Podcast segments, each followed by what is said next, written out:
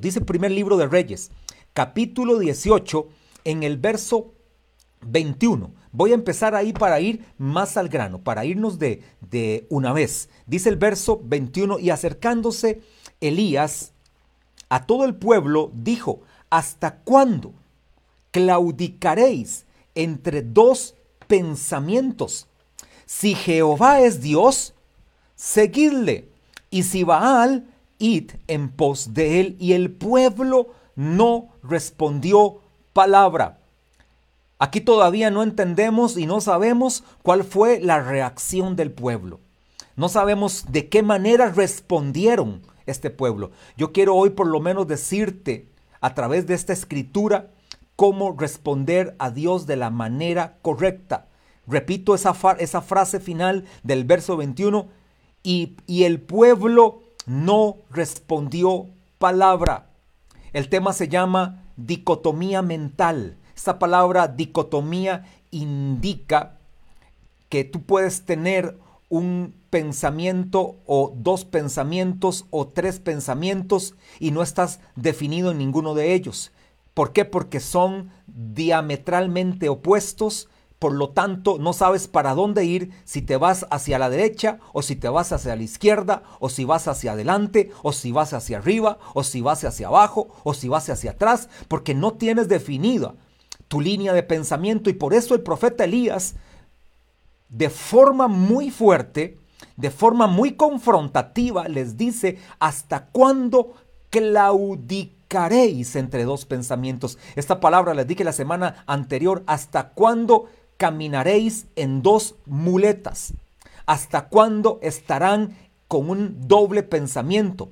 En un dualismo religioso, de repente pudiéramos traducirlo de esta manera. ¿Hasta cuándo estarás caminando de forma dual, es decir, caminas de dos maneras y así no se puede. O sirves a Dios o sirves a Baal.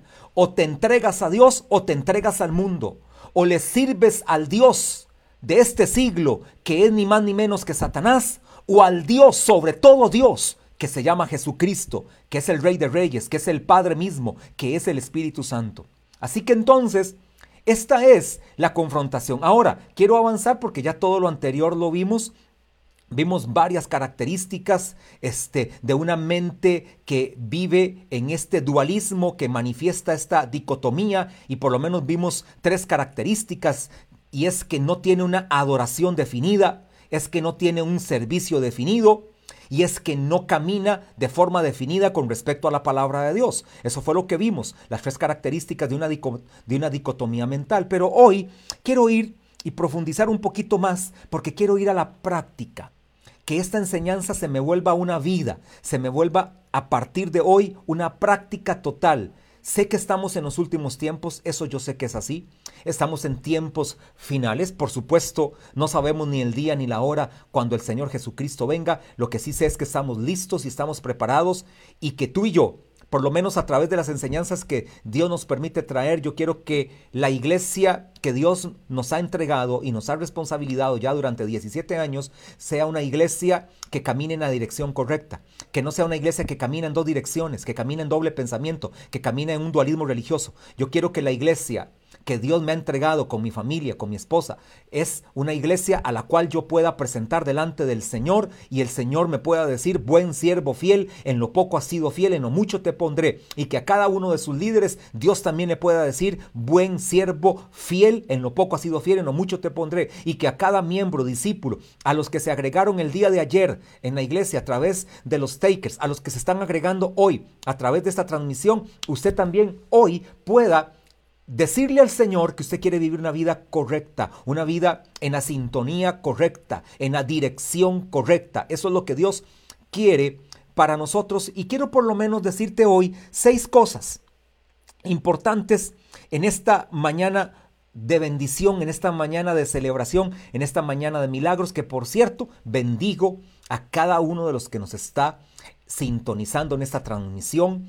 Sé que hay este, aproximadamente más de 200 personas que están viéndonos en vivo, pero en cada casa hay uno, hay dos, hay tres, hay cuatro, sean muy bendecidos en Cristo porque están siendo entrenados en la palabra. Los líderes, gracias por conectarse porque esta es la forma de escuchar la palabra durante esta temporada y que ustedes la puedan llevar luego a sus células bajo las plataformas que tenemos digitales que en su mayoría usan una plataforma este, llamada Zoom y a través de ahí invitan a sus discípulos. Los discípulos se meten como a una clase, es una clase virtual y de esa manera aprenden la palabra, se entrenan en la palabra porque no entretenemos, entrenamos a los hombres y mujeres de nuestro ministerio y aquellos que estén conectados, que son amigos y que de repente no conocemos, también son muy bendecidos en Cristo. Y hoy por lo menos te quiero decir seis respuestas espirituales que desatan la sobrenaturalidad de Dios.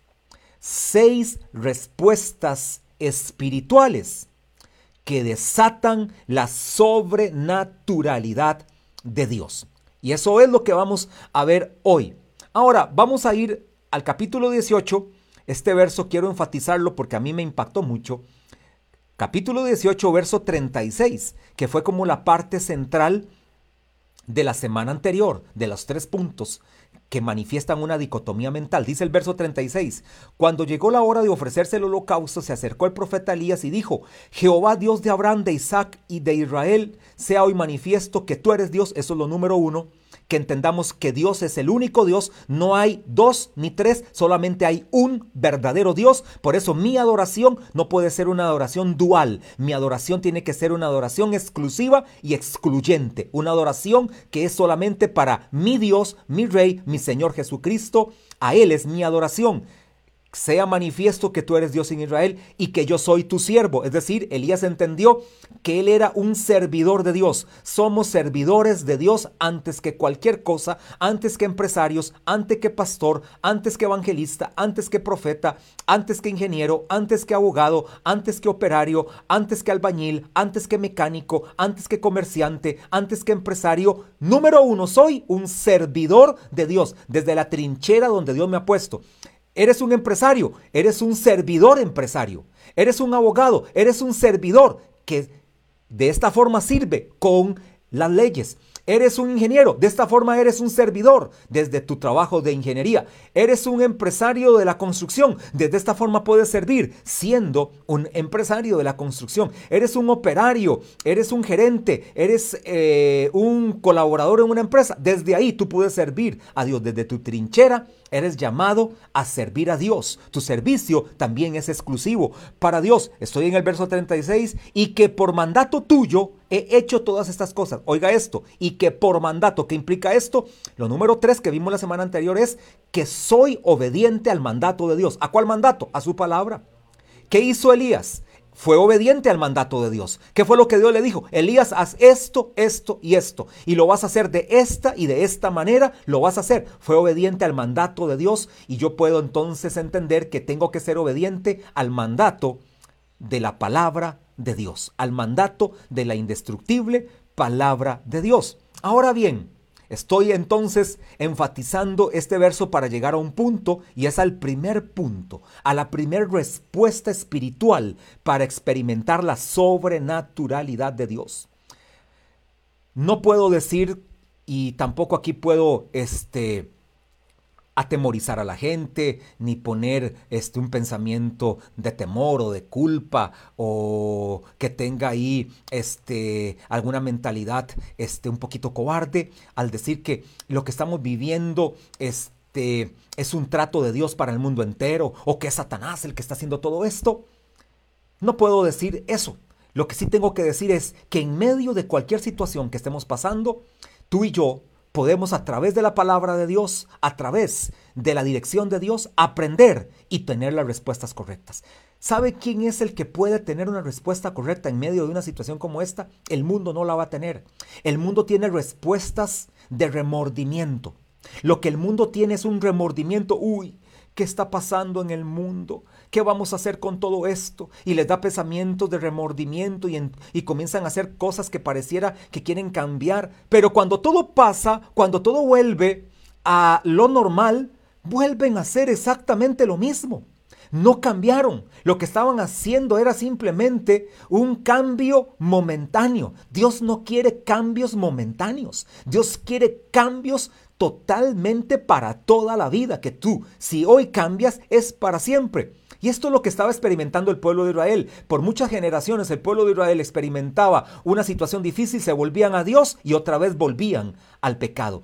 Venía un momento difícil y otra vez se volvían a Dios. Dios respondía y otra vez el pueblo de Israel se volvía al pecado. Aquí estaban, como ahora hablaba muy bien el pastor Julio, más de tres años de una sequía extrema, con hambre. Esta sequía ya había conllevado hambre, era lógico. Al haber sequía todo se afectaba, los productos se afectaban, los animales se afectaban, por lo tanto había una sequía. El pueblo de Israel no estaba como ahorita que llevamos 93 este, días o un poquito más de una pandemia, este, apenas tres meses. Este, estos llevaban ya más de 1200 días o más de 1100 días. Más de 1100 días llevaban de no tener agua. Imagínense la situación en la que estaban pasando.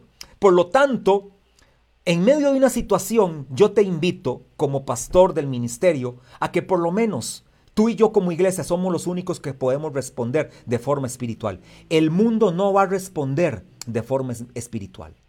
El mundo no responde de forma espiritual. El mundo responde de forma almática y emocional. Así responde el mundo. De acuerdo a sus emociones, así van a ser sus respuestas y por eso las respuestas no son verdaderas ni duraderas. Pero tú y yo como iglesia de Cristo sí podemos responder de forma espiritual y cuando yo, yo respondo de forma espiritual, afecto lo emocional y afecto lo material y afecto lo corporal.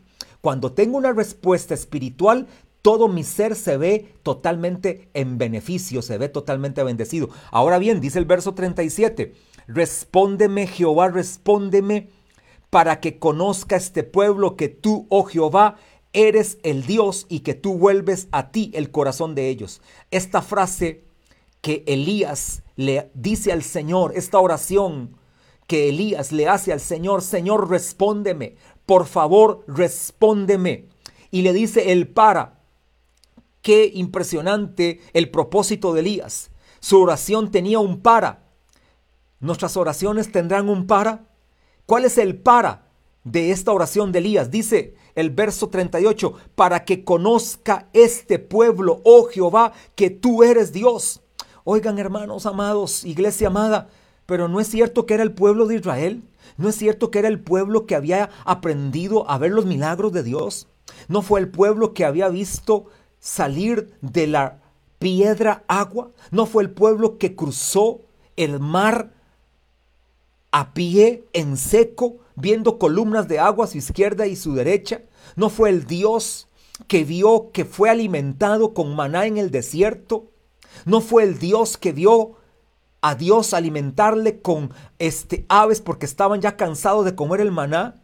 ¿No fue este todo el pueblo que vio a Dios responder en muchas ocasiones y ahora Elías hace esa oración? ¿Sabe por qué? Porque este pueblo sucede como algunos. Este pueblo de labios me honra, pero su corazón está lejos de mí. Eso es lo que está pasando, que hay pueblo que solamente honra a Dios de sus labios para afuera, pero su corazón está lejos de Dios. Es decir, el problema está en el corazón. Por eso Elías, vuelvo a repetir el verso 37, respóndeme Jehová, respóndeme para que conozca este pueblo que tú, oh Jehová, eres el Dios y que tú vuelves a ti el corazón de ellos. Es decir, Elías apela a Dios diciéndole que este pueblo te conozca. Entonces, ¿cuál es la respuesta número uno? ¿Cuál es la respuesta número uno espiritual para que experimentemos la sobrenaturalidad de Dios? Es el arrepentimiento. Necesitamos arrepentirnos, iglesia amada. ¿No será que tal vez nosotros somos los únicos que podemos responder de esta manera correcta y arrepentirnos en medio de esta situación que está pasando el mundo entero? Somos el único ente, somos el único pueblo que puede responder de esta manera con un arrepentimiento genuino y decirle, Señor, respóndenos. Padre, respóndenos en medio de esta situación difícil, en medio de este momento, en medio de esta pandemia, de repente podemos decirle, aquí está la iglesia, Señor, que sí te quiere responder con arrepentimiento, o de repente estás pasando una situación difícil, un momento financiero difícil, un momento emocional difícil, un momento familiar difícil. ¿No será que lo que tienes que hacer es arrepentirte? ¿No será que lo que tiene que venir es un arrepentimiento, que conozcas a Dios como el verdadero Dios para que te vuelvas a Dios?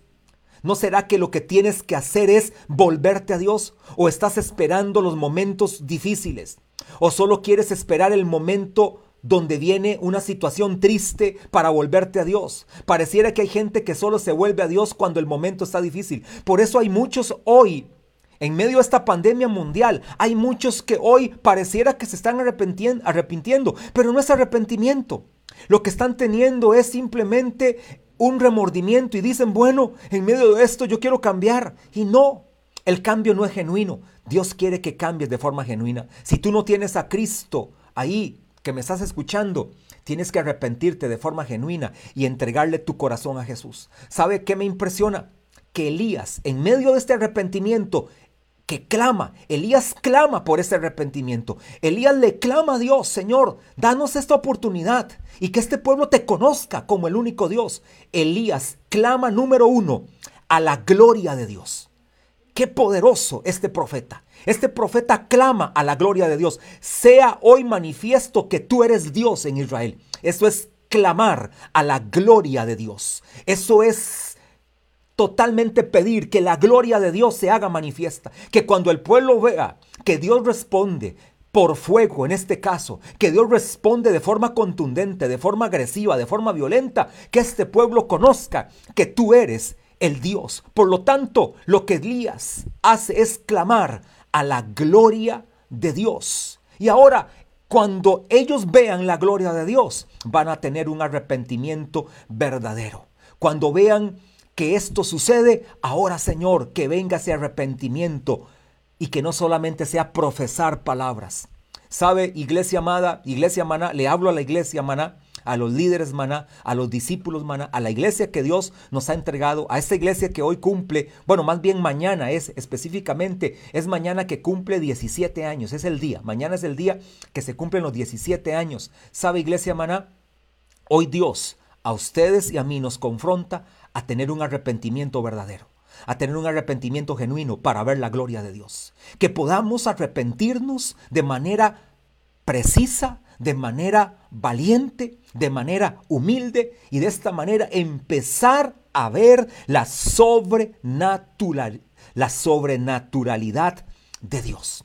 Ahora bien, vamos a ver lo número dos. Y aquí quiero añadir un verso con respecto al tema dicotomía mental, quiero añadir dos versos más bien. Y me impresiona lo que dice Apocalipsis capítulo 3, verso 14 al 16. En el Antiguo Testamento está Primera de Reyes capítulo 18, verso 21, que dice, ¿hasta cuándo claudicaréis? Entre dos pensamientos. Pero escuche en palabras del Señor Jesucristo a la iglesia de la Odisea. Me impresiona este mensaje. Aquí veo una dicotomía mental y dice así, y escribe al ángel de la iglesia en la Odisea, he aquí, el amén, el testigo fiel y verdadero, el principio de la creación de Dios, dice esto. Oiga lo que le dice el Señor Jesús a la iglesia de la Odisea. Yo conozco tus obras, que ni eres frío ni caliente. Ojalá fueses frío o caliente. Pero por cuanto eres tibio y no frío ni caliente, te vomitaré de mi boca. Es decir, Dios mismo Jesús mismo, que es Dios, le dice a una iglesia del primer siglo, a la iglesia de la Odisea, las iglesias que estaban en esa primera etapa, este, casi que en los años entre 50 este, al año 80 estaban estas siete iglesias del Apocalipsis, que usted escucha el mensaje en el capítulo 2 y capítulo 3, y el Señor le dice a estas iglesias, no sé si ustedes son fríos o calientes. ¿Qué van a hacer? Yo no quiero tibios. Eso es lo que dice el Señor Jesús. Yo los tibios no los tolero. Yo los tibios no caminan conmigo. Prefiero o que seas frío o que seas caliente. No sé si le suena parecido como a muchos cristianos. Hay cristianos que ya están tan congelados que mejor les fuera estar viviendo en Alaska, en un iglú. Ahí creo que les quedaría muy bien vivir en un iglú, meterse porque están tan fríos, tan fríos, que ya aquí no pueden en esta tierra. Y hay gente que de repente está muy caliente, hirviendo para Dios. Estos son los que Dios quiere, los que hierven para Dios, los apasionados por Dios, los que están dándolo todo por Dios, los que viven por Dios, los que han dicho sí a la santidad, sí a tener un matrimonio correcto, sí a tener familias correctas, sí a cuidar mis hijos, sí a amar el matrimonio, sí a vivir una vida en santidad. Esos son los que están hirviendo para Dios, como el profeta Elías. Era un hombre hirviendo para Dios, apasionado por, para Dios. Pero sabes, sabes qué le dice el Señor Jesús a esa iglesia? Pero hay gente que son tibios. A los tibios yo no los quiero. Un día están calientes, otro día están fríos. Un día, se, un día dan la vida por Dios, otro día se apartan de Dios. Un día aman a su esposa, otro día aman a otras mujeres. Un día quieren la palabra, otro día no quieren la palabra. Un día este, quieren caminar este, para Dios, otro día le dan espalda a Dios. Son tibios. Y dice la Biblia que a los tibios, así dice, no lo digo yo, lo dice la palabra, Apocalipsis 3:16, a los tibios los vomitaré de mi boca. Esta es la palabra griega emeo. ¿Sabe qué significa la palabra griega emeo? Me causan náuseas. Es la palabra vomitar. Los tibios me causan náuseas, dice el Señor a la iglesia de la Odisea. Esto se llama una dicotomía mental, esto es un dualismo. Ahora quiero ir al capítulo 18, pero ahora el verso 41 para ver la respuesta número 2. La respuesta número 1 del verso 36 y 37 del capítulo 18 es arrepentimiento. La respuesta 2 del capítulo 18, ahora verso 41 dice, entonces Elías dijo a Cap, sube, come y bebe, porque una lluvia grande se oye. Ahora, no se escuchaba absolutamente nada. Lo que está diciendo Elías es algo que no está sucediendo. Entonces Elías, verso 41, entonces Elías dijo a Cap, al rey de Israel, al esposo de la mujer que alimentaba a los 850 profetas, 450 de Baal y 400 de Acera. Ese era Cap. Imagínese qué bien dirigido estaba con una mujer que totalmente lo alejó de Dios. Entonces Elías dijo a Cap, sube, come y bebe, porque una lluvia grande se oye. ¿Cuál lluvia? ¿Quién estaba escuchando esta lluvia? Solo había uno que la estaba escuchando, pero no era que era audible el sonido de esta lluvia. No es que era tangible esta lluvia no se sentía, no se podía tocar, no se podía escuchar. ¿Sabe cuál es la respuesta número dos para ver la sobrenaturalidad de Dios? Respuesta dos, fe. Tenemos que tener fe. La respuesta, iglesia amada, en medio de cualquier crisis. Y si esta crisis la estás viendo como algo de repente del cual vas a sacar ganancia, número uno, responde con arrepentimiento y número dos, responde con fe. Una lluvia grande se oye. Elías no estaba escuchando absolutamente nada, pero lo declaró en fe. Lo declaró como si estuviera oyéndolo, porque la fe confiesa lo que no se ve. La, la fe dice lo que no toca. La fe anuncia lo que no puede palpar. Por eso la palabra fe significa en griego, es la palabra griega pistis, que significa persuasión, credibilidad, veracidad, confianza, fidelidad y constancia. Eso es en griego la palabra fe.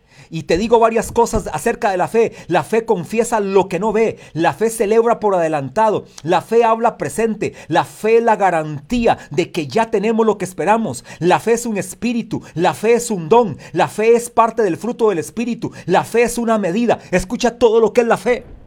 Y si quieres anotar algún verso, anótalo ahí. La fe es un espíritu, segunda de Corintios 4:13. La fe es un don, primera de Corintios 12:9. La fe es parte del fruto del espíritu, Gálatas 5:22. La fe es una medida, Romanos 12:6. Escucha todo lo que es la fe.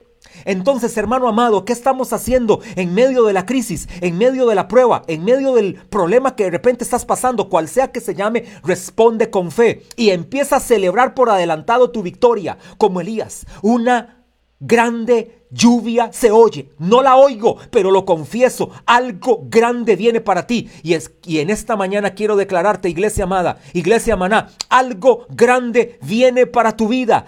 Algo sin precedentes va a venir a tu familia, a tu casa, a tus hijos, a tu empresa, a tu negocio, a tu estudio. Algo grande, aunque no lo veas, aunque no lo toques, aunque no lo palpes, algo grande viene para tu vida, para tu casa, para tu familia, para tu negocio. Y declaro proféticamente que algo grande viene para esta nación Costa Rica, algo grande viene para nuestro país, algo grande viene para el mundo y las naciones de la tierra Proféticamente lo anunciamos. Algo grande se oye, algo grande viene para nuestra nación. Número uno, arrepentimiento. Número dos, fe. Número tres, ¿Cuál es la respuesta? Número 3, verso 42, capítulo 18. Acab subió a comer y a beber. Y Elías subió a la cumbre del Carmelo, que por cierto, ya le digo lo que significa Carmelo. Elías se ubica en el lugar correcto. Elías tenía que estar en el lugar correcto, en el momento correcto. Por eso, esta batalla contra los profetas fue en el Monte Carmelo. No fue de forma antojadiza en cualquier lugar. Fue en el lugar que Dios le había indicado, en el lugar que Dios le había mandado. Por cierto, entonces, tenemos que estar en el lugar correcto, en el momento indicado y seguir el mandato de Dios. No hagas las cosas a tu manera, haz las cosas en el mandato de Dios, en el lugar que Dios te dijo y de la forma que Él te dijo. Así tienes y tenemos que hacer las cosas. Vuelvo a leer verso 42. Y Elías subió al monte Carmelo y oiga lo que hace. Y postrándose en tierra, puso su rostro entre las rodillas. Este lugar Carmelo significa lugar privado, retirado, abundante y fructífero. ¿Escuchó lo que significa Carmelo? Era el lugar privado, retirado.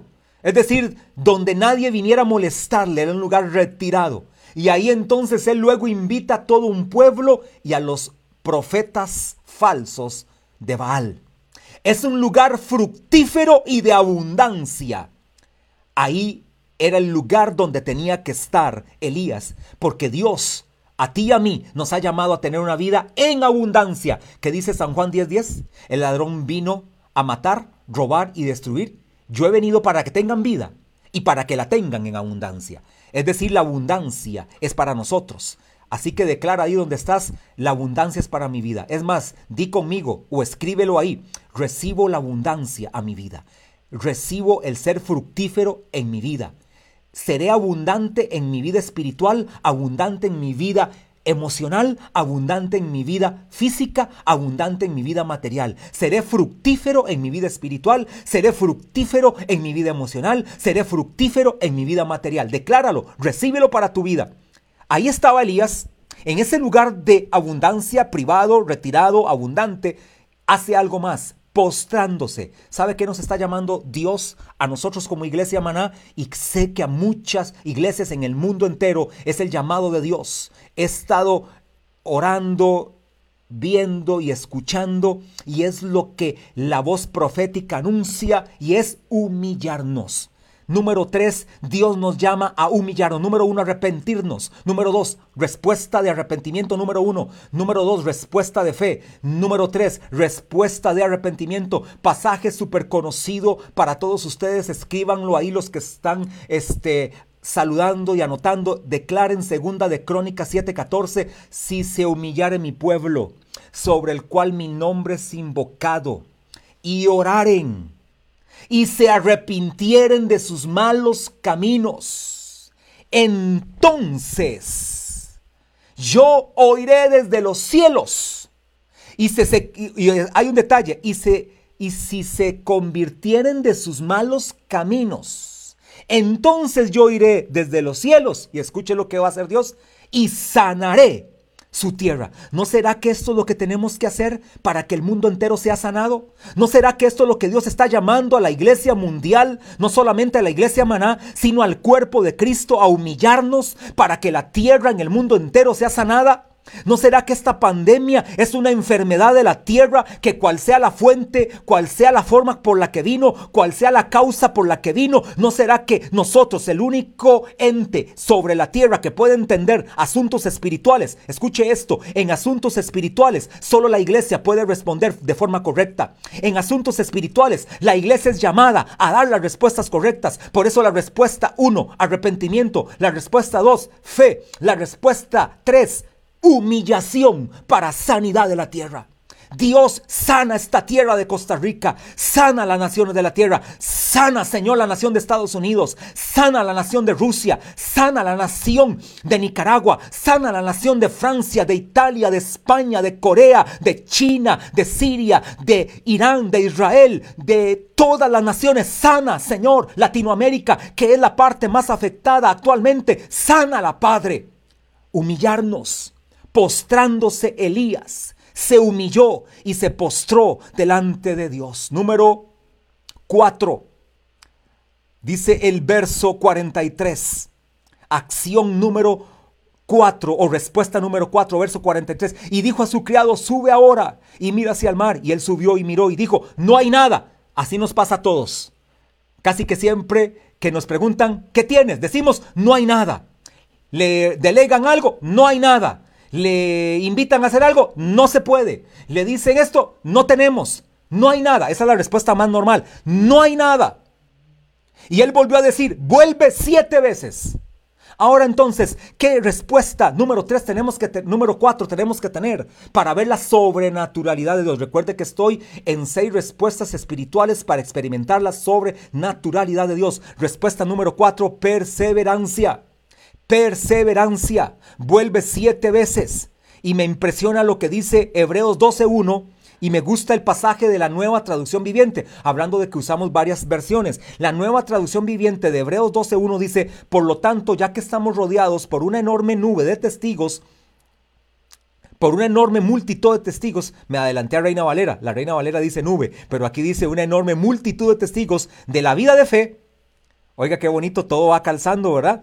Testigos de la vida de fe, quitémonos todo peso que nos impide correr, especialmente el pecado que tan fácilmente nos hace tropezar, y corramos con perseverancia la carrera que Dios nos ha puesto por delante. Esta carrera que Dios nos ha puesto requiere de perseverancia. Por eso el mandato del apóstol que escribe el libro de Hebreos es, o del autor del libro de Hebreos es, corramos con paciencia la carrera que tenemos con delante, corramos con perseverancia, dice la nueva traducción viviente. ¿Sabe qué se requiere, iglesia amada? Iglesia de Cristo, iglesia maná internacional, perseverancia. Perseveremos hasta ver nuestra meta lograda. perseveremos en oración hasta ver que esta pandemia se quita. Perseveremos hasta ver nuestra familia en Cristo. Perseveremos hasta ver nuestra empresa ser consolidada. Perseveremos hasta ver en tu caso, a tu esposo para Cristo, a tu esposa para Cristo, a tus hijos en Cristo.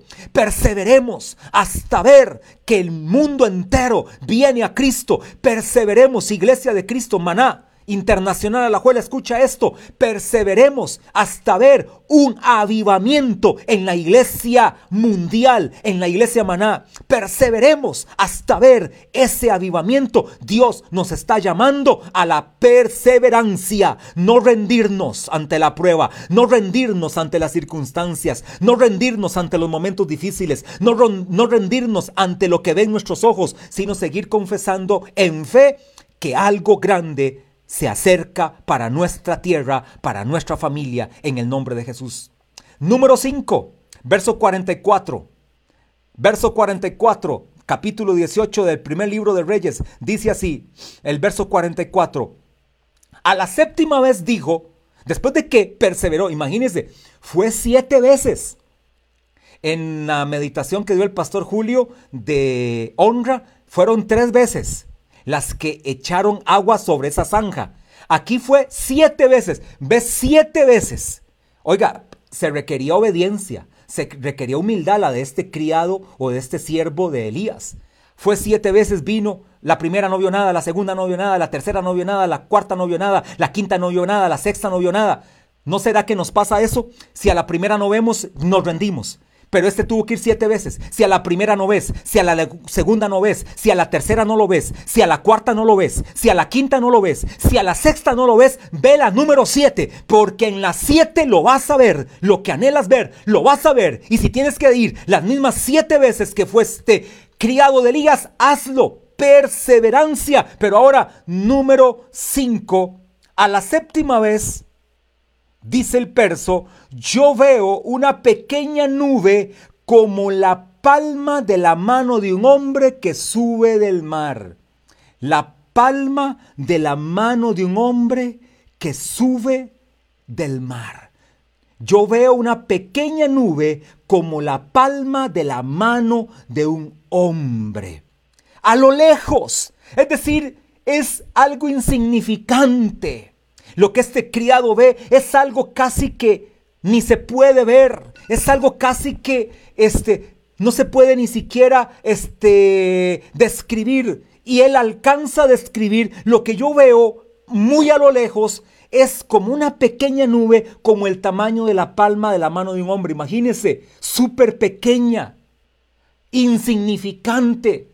Por lo tanto, lo número 5, la respuesta número 5 que tenemos que aprender, iglesia amada, para ver la sobrenaturalidad de Dios, es la fidelidad en lo poco. Fidelidad en lo poco. Los pequeños inicios luego serán grandes, grandes oportunidades. Luego se volverán grandes empresas, grandes emprendimientos. Pequeños emprendimientos serán luego grandes empresas. Si no, pregúntele a los grandes empresarios cómo fue que empezó Walt Disney, cómo empezó Microsoft, cómo empezó Apple, los pequeños inicios. Luego vendrán a ser grandes. Sé fiel con lo poco que tienes. Sé fiel con los recursos que tienes. Sé fiel con lo que tú apenas puedes ver. Es del tamaño de la palma de la mano de un hombre. Sé fiel. Permanece fiel. Y te quiero leer un pasaje que está también en una versión, se llama la traducción en lenguaje actual, en Zacarías 4, verso 6 y verso 10. Y dice así, Zacarías 4, verso 6 y verso 10 dice, así que el ángel me explicó Dios le está mandando un mensaje a Zorobabel y es el siguiente. Zorobabel, no hace falta que seas poderoso, ni necesitas un gran ejército. Lo único que necesitas es mi espíritu. Yo soy el Dios todopoderoso y te aseguro que así es. Este es el pasaje que en Reina Valera podemos leer para que usted se ubique cuando Dios le dice, Zorobabel, no es con ejército, es con mi espíritu, dice el Señor. Zorobabel no es con ejército, es con mi espíritu, ha dicho el Señor. Y ahora dice el verso 10, ustedes, pueblo de Israel, verán a Zorobabel tomar la plomada. Él pondrá los cimientos de mi templo y llevará a cabo su reconstrucción. Su trabajo ahora es muy pequeño. Escucha este detalle. Su trabajo ahora es muy pequeño. Lo que Zorobabel estaba haciendo era algo muy pequeño. Era la reconstrucción del templo. Era muy pequeño, de repente nadie lo apoyaba, de repente no tenía nadie este, que se uniera a su llamado. Y entonces Dios le, le, da esta motivación. Lo bonito es que es Dios el quien lo motiva y llevará a cabo su reconstrucción. Su trabajo ahora es muy pequeño, pero cuando lo haya terminado, dice la traducción en lenguaje actual, su trabajo ahora es muy pequeño, pero cuando lo haya terminado, hasta los que no creían en él se llenarán de alegría. Qué maravilloso. Aunque nadie crea en ti, aunque de repente ahora tu inicio es sumamente pequeño, aunque nadie crea en ti, tu final será sumamente grande y muchos se alegrarán cuando vean tu final. Muchos verán tu final y dirán, Grandes cosas está haciendo Dios con este pueblo. Grandes cosas hará Dios en tu célula. Hoy tu célula de repente es una célula pequeñita de uno, dos, tres discípulos. Tu inicio es muy pequeño, pero luego tendrás una célula en tu perseverancia, en tu humillación, en tu fe y en tu arrepentimiento y en tu fidelidad. Luego verás entonces una célula de 10, de 12, de 15, de 20 discípulos. Luego verás una empresa que empieza con este, ventas iguales a 10 colones. Es lo que vendes. Luego vendrán mil, diez mil, cien mil, un millón. Tu inicio va a ser pequeño, pero tu postrer estado luego va a ser bien grande en Dios. Y muchos se alegrarán cuando tú lo hayas logrado, cuando lo hayamos logrado. Iglesia Maná, nuestro inicio fue hace 17 años. Y hoy Dios ha bendecido el ministerio y vemos la gloria de Dios. Pero esto no es todo. Apenas esto empieza. Porque vamos a saquearle más almas a las tinieblas y verán al Dios poderoso y vendrán a Cristo y serán transformadas. Y termino con el punto 6, la respuesta 6. Termino. Punto 6, verso 44. Reyes, primera de Reyes, verso capítulo 18. A la séptima ves, dijo, desciende para que la lluvia no te ataje. Y aconteció estando en esto, verso 45, que los cielos se oscurecieron con nubes y viento, y hubo una gran lluvia, y subiendo acá vino a Jezreel, y la mano de Jehová estuvo sobre Elías, el cual ciñó sus lomos y corrió delante de acá hasta llegar a Jezreel. Pero me impresiona esto. A la séptima vez dijo, yo veo una pequeña nube como la palma de la mano de un hombre, que sube el mar y él dijo, ve y di a Cap. Esta frase tan pequeña, esta palabra tan pequeña, dos letras, ve. ¿Sabe cómo se llama lo número 6? La respuesta número 6, principio de obediencia. Tenemos que responder de una forma espiritual y se llama el principio de obediencia. Responde de forma correcta como este hombre dijo, ve y fue. Como aquel criado que explica, le explica a Jesús, el centurión le explica a Jesús que él tiene, tiene criados y les dice, ve y él va. Haz esto y lo hace. Principio de obediencia. Y me impresiona que el ejemplo de obediencia más grande es el Señor Jesucristo. El mayor ejemplo de obediencia se llama Jesucristo. Hebreos 5, 8 y 9 dice, y aunque era hijo, por lo que padeció, aprendió la obediencia, y habiendo sido perfeccionado, vino a ser autor de eterna salvación para todos los que le obedecen. La obediencia de Jesús permitió que tú y yo hoy seamos salvos. Ahora, si Jesús respondió con obediencia, ¿cuál tiene que ser mi respuesta? Obediencia. Obediencia desata la lluvia de Dios. Obediencia desata la, la sobrenaturalidad de Dios. Y puedo decir todas las seis cosas. Arrepentimiento, fe, humillación, perseverancia, fidelidad y obediencia desatan la sobrenaturalidad de Dios. Iglesia amada, hoy es el día que tú y yo tenemos que responder de forma correcta. Que esta enseñanza no solamente se te quede como un audio, de repente cuando ya la termine, comienza a ser actos importantes. Líder amado, cuando vayas a tu célula, no se te olvide que el primero que tiene que dar el ejemplo de estos seis puntos eres tú. Iglesia que estás escuchando, ahora, de forma privada, como hizo Elías, se fue a un lugar privado, a un lugar abundante, a un lugar fructífero, a un lugar secreto, y ahí tuvo un encuentro con Dios donde se arrepintió, donde se humilló, donde tuvo fe, donde perseveró, donde fue fiel y donde obedeció al mandato de Dios. Ahí donde estás, si tú eres una persona que está por primera vez en estas transmisiones y te has unido a esta transmisión y quieres invitar a Jesús a ser el Señor de tu vida, no a caminar de forma fría o caliente ni tibia. ¿Sabe cómo se camina en Dios? De forma hirviente, caliente, no tibios, ¿Quieres entregarle tu vida a Cristo? Haz esta oración conmigo en esta mañana y di así. Señor Jesús, dilo, ahí donde estás, de por sí nadie te está escuchando, estás tú con tu aparato electrónico al frente. Di así, Señor Jesús, me arrepiento de mis pecados, te pido perdón, me humillo delante de ti y a partir de hoy decido perseverar, mantenerme fiel, ser constante, tener una vida de fe y de obediencia al mandato de tu palabra.